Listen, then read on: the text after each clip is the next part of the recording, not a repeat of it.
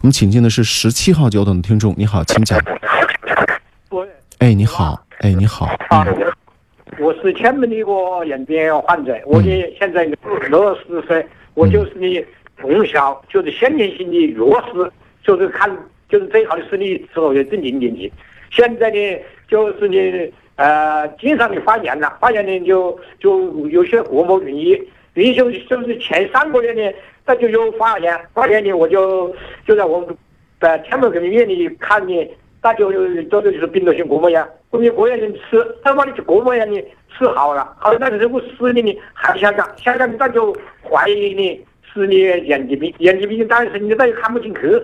哎，我这个你过膜炎有成就性的过膜炎，我半夜都看不进去，再也不搞操。我这里像我们服务员主任就是这个有点复杂了，嗯，这个有点复杂了，听一下啊，因为时间不到，最嗯，近的时呃短时间内视力下降，他角膜炎好了，视力还是在下降，说明对，还是眼底有问题了。嗯，病毒性的角膜炎，然后呢，他看不到眼底了，刚才好像听到是这个话，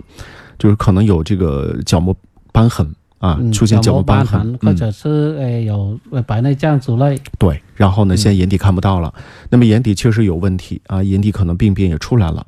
现在就是说，可以找徐主任先免费帮您查一下啊，如果确实有问题，或者拿个脉象，脉象其实也摸得出来啊，嗯，其脉象知道体体质变化嘛。对对，摸摸得出来啊。如果确实也有这个情况，可以先吃一段时间的药物改善，同时增加眼睛的免疫力，也可以防止你的这个病毒性的角膜炎复发啊。病毒性角膜炎还会复发的，很容易复发啊。吃点辣的，喝点酒就容易复发。